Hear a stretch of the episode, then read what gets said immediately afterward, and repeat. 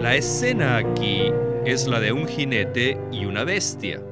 Y el jinete es una religión y la bestia es la política. El jinete es la iglesia apóstata y la bestia el imperio romano. Uno de ellos es el jinete y el otro es el que la lleva, la carga. Apocalipsis. Un libro impresionante, majestuoso, misterioso, aterrador. El punto final de las escrituras. El libro que da las conclusiones, revelaciones y visiones de toda la Biblia. Apocalipsis. Nos habla de los destinos, de la eternidad a eternidad, desde los cielos abiertos hasta el abismo y el infierno. Nos muestra la gran Babilonia, y la novia de Cristo, la gran ramera y la Virgen. Nos lleva a las altas cumbres y nos muestra los precipicios profundos, los contrastes, los que cantan, los que lloran, los derrotados, los que reinan.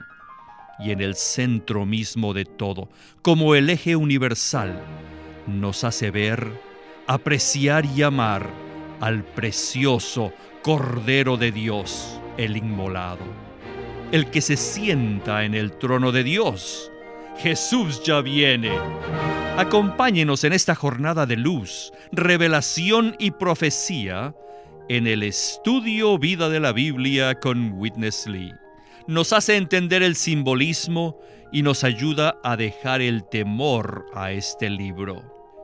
Bienvenidos pues al estudio Vida de Apocalipsis, donde descubriremos mucho más de las riquezas inescrutables de Cristo. Así dice la Escritura, y me llevó en espíritu a un desierto, y vi a una mujer sentada sobre una bestia escarlata llena de nombres de blasfemia, que tenía siete cabezas y diez cuernos. En el estudio vida de hoy nos encontramos en Apocalipsis 17, donde vemos a una mujer sentada sobre una bestia y en su frente un nombre escrito. Misterio Babilonia la Grande, la madre de las rameras y de las abominaciones de la tierra. Queridos radioescuchas, en este programa nos acompañan Eric Romero y Miguel Nájera para adentrarnos en las profundidades de esta porción bíblica. Bienvenidos hermanos. Me gozo de estar aquí. Gracias hermano por la invitación. Me gustaría hacer un pequeño comentario sobre la frase en espíritu, que se emplea más de una vez en Apocalipsis. Para recibir esta revelación y entenderla apropiadamente, uno no puede valerse de sus conceptos naturales. Es imperativo que estemos en espíritu. Esto es, necesitamos ejercitar nuestro espíritu, el que fue regenerado por el Espíritu Divino quien mora en nosotros. Debemos estar y ejercitar nuestro espíritu con todas sus facultades. Si vamos a entender debidamente el libro de Apocalipsis, y ya que esta frase se emplea al entrar en Apocalipsis 17, es importante que ejercitemos nuestro espíritu para entender la visión que se presenta aquí. Oremos, hermanos amados, así. Señor, dame el entendimiento adecuado para poder entender este libro. Amén. La frase en espíritu se emplea cuatro veces en este libro, y en las cuatro se usa cuando Juan está a punto de ver algo importante. En la primera mención, Juan estaba en espíritu cuando recibió la revelación de los siete candeleros de oro. En la segunda mención, Juan recibe la visión del destino del mundo. La tercera, que es el caso que nos ocupa en este programa, presenta la visión de la mujer que está sentada sobre una bestia. Y en la cuarta, al final de Apocalipsis, la frase en espíritu se usa cuando Juan vio la nueva Jerusalén. ¿Creen ustedes que estos son componentes claves para esta revelación? Así es. En Apocalipsis 1.10 aunque Juan se hallaba exiliado en la isla de Patmos, estaba en el Espíritu, y por eso pudo ver y oír las cosas que ocurrían en la esfera espiritual. Luego, en el capítulo 4, versículo 2, la escena cambia. De la visión de los candeleros de oro a la visión del destino del mundo bajo la administración y gobierno de Dios. Juan dice, al instante yo estaba en el Espíritu. Y en el capítulo 17, versículo 3, vemos que Juan no solo estaba en espíritu, sino que fue llevado en espíritu para ver a Babilonia la Grande. O sea que para ver esta visión, él tuvo que ser transportado en espíritu. Y al final de Apocalipsis, cuando se presenta la visión consumada, la visión de la nueva Jerusalén, en Apocalipsis 21:10 dice que Juan fue llevado en espíritu a un monte grande y alto para ver la ciudad santa, la esposa del Cordero la Nueva Jerusalén. Al considerar estos asuntos, debemos estar en espíritu. Para ello, debemos poner nuestra mente en el espíritu, usando nuestra mente renovada para entender lo que recibimos del espíritu. El libro de Apocalipsis fue escrito en espíritu y fue enviado a las iglesias. Aquellos que deseen comprender este libro también tienen que estar en espíritu. No debemos confiar en nuestro yo, sino que debemos negarlo ejercitando nuestro espíritu. De esta manera, recibiremos la revelación presentada en el libro de Apocalipsis. En Apocalipsis 17 hay muchos detalles que a través de los siglos muchos han estudiado con el objetivo de identificarlos y ver a quién se refieren. Sin embargo, quisiéramos aclarar que ese no será nuestro enfoque en nuestro programa de hoy. Más bien quisiéramos presentar algunos principios básicos, los cuales podemos aplicar hoy. Así que comencemos ya nuestro estudio vida con Winnesley. Hemos llegado a la bestia. La escena aquí es la de un jinete y una bestia. Y el jinete es una religión. Y la bestia es la política. El jinete es la iglesia apóstata y la bestia el imperio romano. Uno de ellos es el jinete y el otro es el que la lleva, la carga. Aunque este fue un segmento muy breve, tiene una tremenda interpretación, porque nos presenta el cuadro de Apocalipsis 17, donde vemos una mujer sobre una bestia escarlata.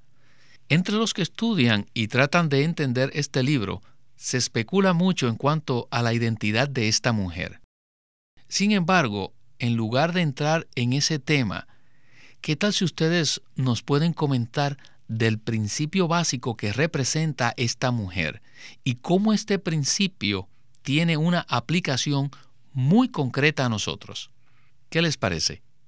Un punto importantísimo que debemos tener presente es que a lo largo de las escrituras Dios se presenta como un marido para su pueblo, quien es su mujer, su esposa. Eso se puede ver en todo el Antiguo Testamento. En Génesis 2 se ve un cuadro de esto, donde usándose como material al hombre, se hace a la mujer.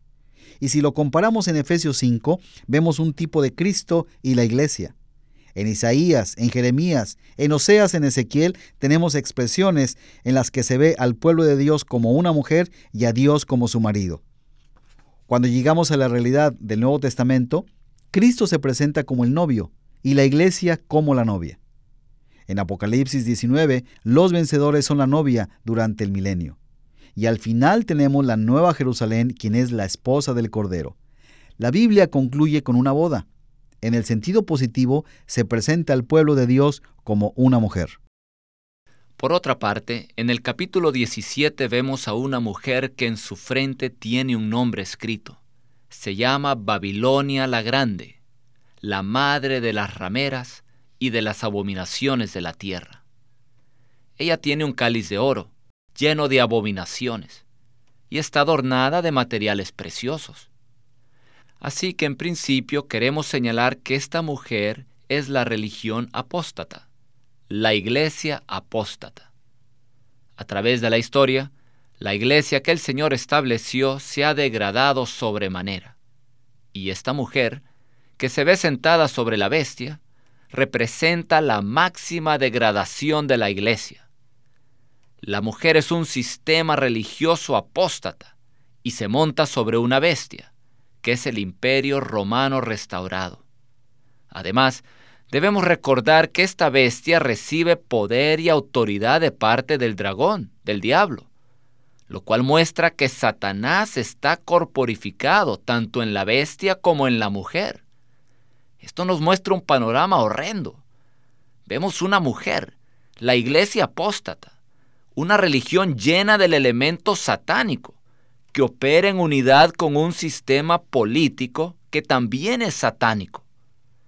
Esta mujer está ebria de la sangre de los santos y de la sangre de los testigos de Jesús. Aquí vemos un cuadro claro y horroroso de la iglesia apóstata. Esta iglesia apóstata está unida a los sistemas políticos del mundo, pues ella es una ramera que comete fornicación con los gobernantes de la tierra. Este es el significado espiritual de la escena descrita en Apocalipsis 17. Bueno, ahora quisiera entonces decirles, al enterarnos del significado que tiene esta mujer en la Biblia, ¿cuál debe ser nuestra actitud o sea, la actitud de los creyentes en Cristo.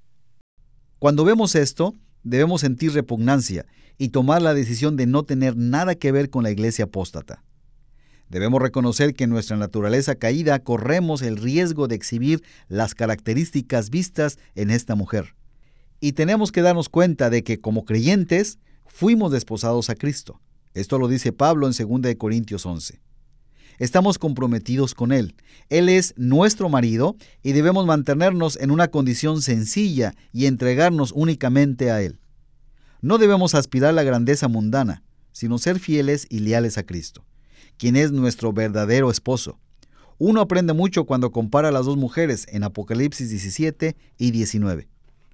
En el capítulo 19 tenemos la novia, que expresa a Cristo como justicia. En el capítulo 17 tenemos una prostituta religiosa, y el impacto de estas visiones debe por lo menos llevarnos a pensar, ¿dónde estamos nosotros? Tenemos que reevaluar nuestra participación en el sistema religioso de hoy. Y debemos preguntarnos, ¿en dónde se está preparando a la novia? ¿Y de dónde se manifiesta la remera? Así que nuestra intención en este programa es simplemente presentar algunos principios y dejar que cada creyente estudie las escrituras y examine en detalle los mensajes impresos del estudio vida de Apocalipsis, los cuales presentan este tema de manera completa. Pero lo que no quisiéramos es que los detalles opaquen el significado central de estas dos mujeres. En la tierra hoy ya existe la mujer que un día se montará sobre la bestia. Y sobre la tierra hoy, por lo menos en la etapa de preparación, ya existe la novia que se está preparando para casarse con su novio, el Cordero. El objetivo de Apocalipsis es poner de manifiesto a la prostituta, a la iglesia apóstata y revelar a la novia, la iglesia gloriosa de Efesios 5, la esposa del Cordero. Sí, así es. En lugar de ser motivados por la curiosidad, debemos comprender que las visiones se dan con el propósito de que entendamos las cosas divinas y nos apeguemos a ellas en nuestra vida cristiana. Este ministerio no tiene la intención de simplemente explicar doctrinas. Recordemos que este programa es un estudio vida. El estudio de la palabra debe tener como objetivo que experimentemos a Cristo como nuestra vida, a fin de que seamos uno con Dios y llevemos a cabo su economía, la cual consiste en obtener una expresión colectiva de Cristo en esta era el cuerpo de Cristo, que tendrá su consumación en la nueva Jerusalén, la cual será la esposa de Cristo por la eternidad.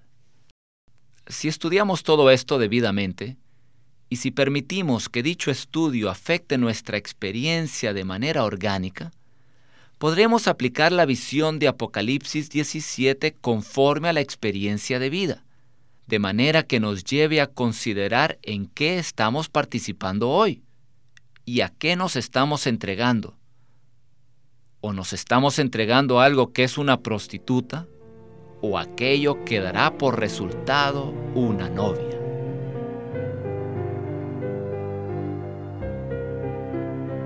Hermanos, tengo que decirles que valoro mucho la dirección que ha tomado este programa.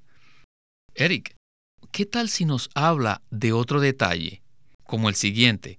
La mujer, o sea, la ramera de Apocalipsis 17, está adornada de oro y de piedras preciosas que da la impresión de que ella es auténtica. El problema es que la realidad intrínseca de esta mujer no concuerda con su adorno. En esto vemos un principio que a todos nos puede afectar, o sea, que en nuestra vida como creyentes es posible manifestar una apariencia que no concuerda con nuestra realidad interna. Así que, en principio, lo que concierne a la ramera puede afectarnos a todos. ¿No es así? Así es. La ramera está adornada, mientras que la novia tiene la realidad. Estar adornada significa que la ramera, Babilonia la Grande, tiene una belleza exterior, en la cual figura el oro y los materiales preciosos. Pero son solo una decoración, no son la expresión de la realidad interna de esa mujer. Sin embargo, la novia es distinta. En cuanto a su realidad, vemos que por medio de la impartición de Cristo en la novia, el Dios triuno procesado llega a ser la misma constitución de ella. Y como resultado, se produce una expresión, que es el vestido de novia, las justicias que ella tiene, sus obras justas. Esta expresión de la novia tiene su origen en la realidad interna y es una manifestación de lo que está forjado en ella. Pero en el caso de la ramera, vemos una religión que usa las cosas divinas, usa las cosas espirituales, simplemente para exhibirse por fuera. Esta mujer no solo se adorna ella misma, sino que su ministerio, si es que se le puede llamar ministerio, es un ministerio que adorna, que da apariencia, pero no uno que se centra en lo que somos intrínsecamente. Claro que sí.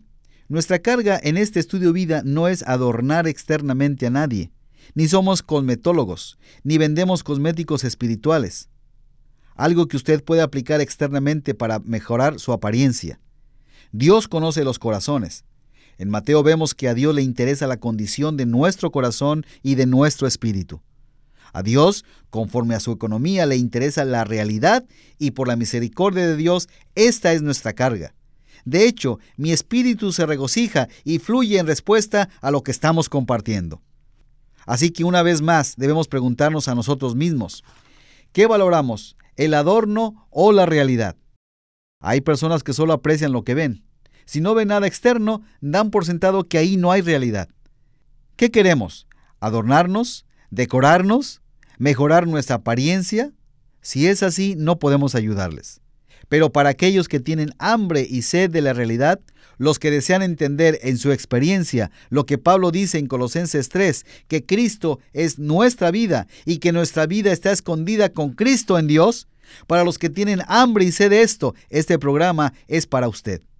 Nuestro profundo deseo es que el Dios triuno se forje en todos nosotros y que todos avancemos en la experiencia de Cristo como vida, para que la iglesia sea edificada como la novia de Cristo y que el pueblo de Dios por doquier disierna claramente entre la ramera del capítulo 17 y la novia del capítulo 19.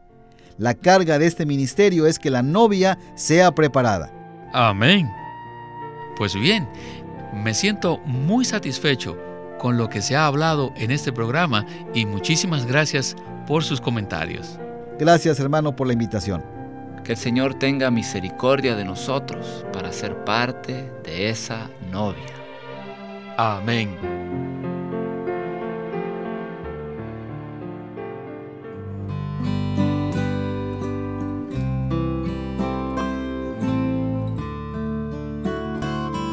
Quisiera tomar un tiempo ahora para mencionarles algunos de los recursos que hemos usado para preparar estos programas de radio.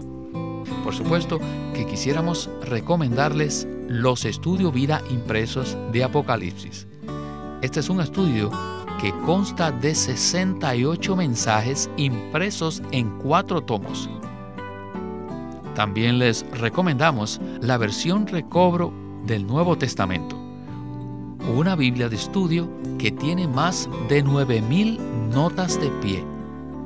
Y otro recurso que utilizamos es el libro La economía neotestamentaria de Dios, ya que los últimos capítulos están dedicados exclusivamente a la Nueva Jerusalén. Si ustedes desean información de cómo adquirir los mismos, llámenos al número telefónico que estaremos dando en un instante. Nuestro teléfono gratuito es 1-800-810-1149. 1-800-810-1149. Queremos presentarles la versión recobro del Nuevo Testamento. ¿Y por qué tenemos esta versión recobro? Debido a que a través de los siglos el Señor ha recobrado muchas verdades de su economía entre los hombres. Desde los días de Martín Lutero en particular, este recobro ha progresado constantemente. A partir de la justificación por fe, la cual fue recobrada en esos tiempos, hasta la verdad de experimentar la iglesia, el cuerpo de Cristo, vista y disfrutada por muchos cristianos hoy, este recobro ha sido como un hilo dorado que une la iglesia en el tiempo. Las verdades recobradas y la herencia de los creyentes deben ser poseídas y disfrutadas por todos los creyentes hoy día.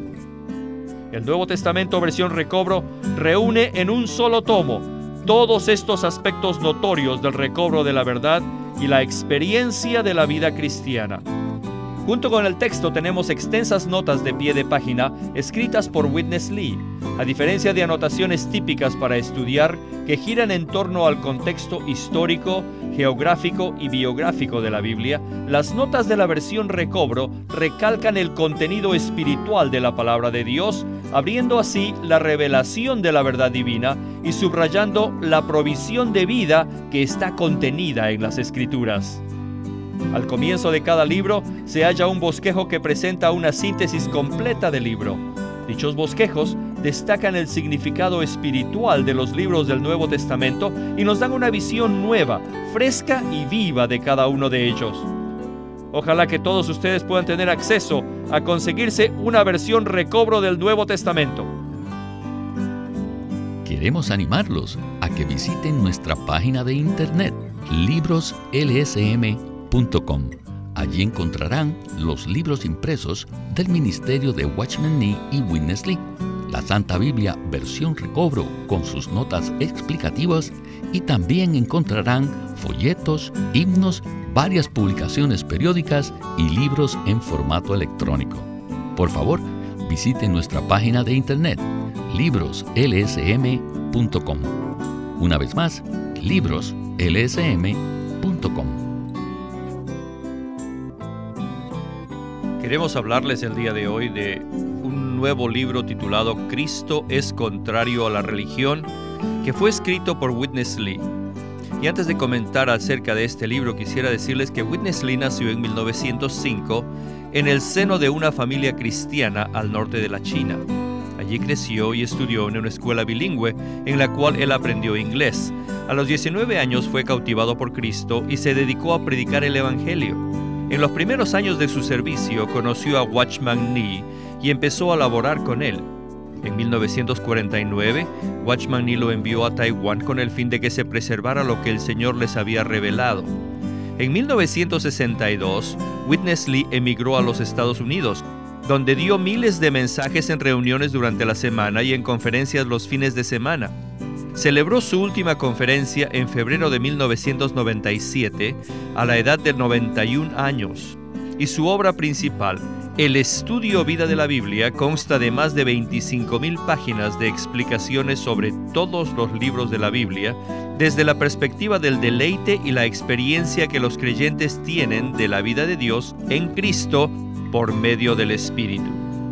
Y este libro, titulado Cristo es contrario a la religión, está compuesta de mensajes dados por el hermano Witness Lee en julio de 1970 en la ciudad de Los Ángeles, California. Y en este libro, el hermano Lee presenta el hecho de que el cristianismo tenga la Biblia o predique a Cristo no significa que esté en lo correcto. Los líderes judíos también tenían las escrituras y enseñaban acerca de Cristo, el Mesías, pero cuando éste se hizo presente, ellos no solo no le dieron importancia, sino que lo rechazaron. El llamamiento que Dios hace a los creyentes consiste en que acudan a la persona viva de Cristo y abandonen las tradiciones y las doctrinas muertas. Este libro se titula Cristo es contrario a la religión y en esta obra el hermano Lee analiza la vida de Cristo en los evangelios y descubre que tanto en palabras como en hechos Jesús consternó y confundió a los religiosos de aquellos días. Siempre que el Señor Jesús era acosado con preguntas acerca de la religión, la política y la interpretación de las Santas Escrituras, Él manifestaba su desagrado por el conocimiento doctrinal muerto y atraía a las personas, las magnetizaba a su presencia viva. Hoy en día también es lo mismo, el influjo de la religión, especialmente entre el pueblo de Dios, el pueblo cristiano, impide que Cristo se exprese por medio de su iglesia, la cual es su cuerpo. Así que este libro, titulado Cristo es contrario a la religión, por Witness Lee, hace eco al llamamiento que nuestro Señor nos hace a salir de todo lo que no sea Cristo. Cristo es contrario a la religión, por Witness Lee. Llámenos a nuestro teléfono gratuito 1-800-810-1149. 1-800-810-1149. Además, si desean, pueden comunicarse con nosotros enviándonos un correo electrónico a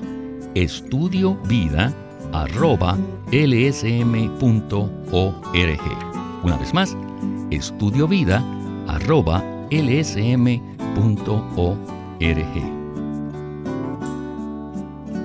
pueden escuchar gratuitamente todos los programas radiales del Estudio Vida o leer en línea los libros del Estudio Vida en nuestra página de internet radiolsm.com.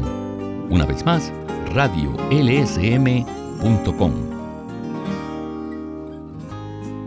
El estudio vida de la Biblia se centra en la experiencia de Cristo como vida. En Colosenses 3:4 dice, cuando Cristo, nuestra vida, se manifieste, entonces vosotros también seréis manifestados con Él en gloria.